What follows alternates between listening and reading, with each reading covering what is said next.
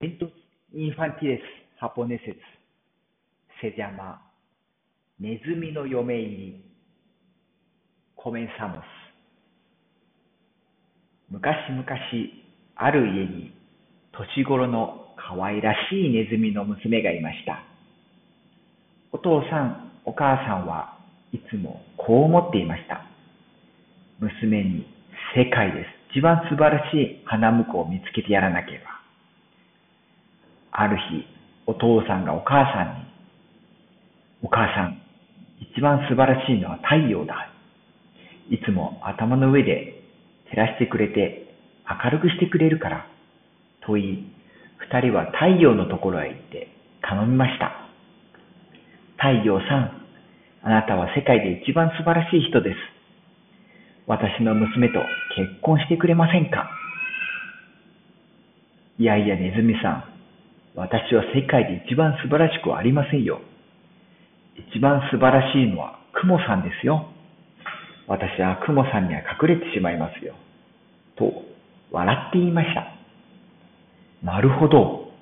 二人は雲のところへ行って頼みました。雲さん、あなたは世界で一番素晴らしい人です。私の娘と結婚してくれませんか？いえいえ、ネズミさん。私は世界で一番素晴らしくありませんよ。一番素晴らしいのは風さんです。私は風さんには飛ばされてしまいますよ。と困って答えました。なるほど。二人は風のところへ行って頼みました。風さん、あなたは世界で一番素晴らしい人です。私の娘と結婚してくれませんか？いやいや、ネズミさん、私は世界で一番素晴らしくありませんよ。一番素晴らしいのは壁さんですよ。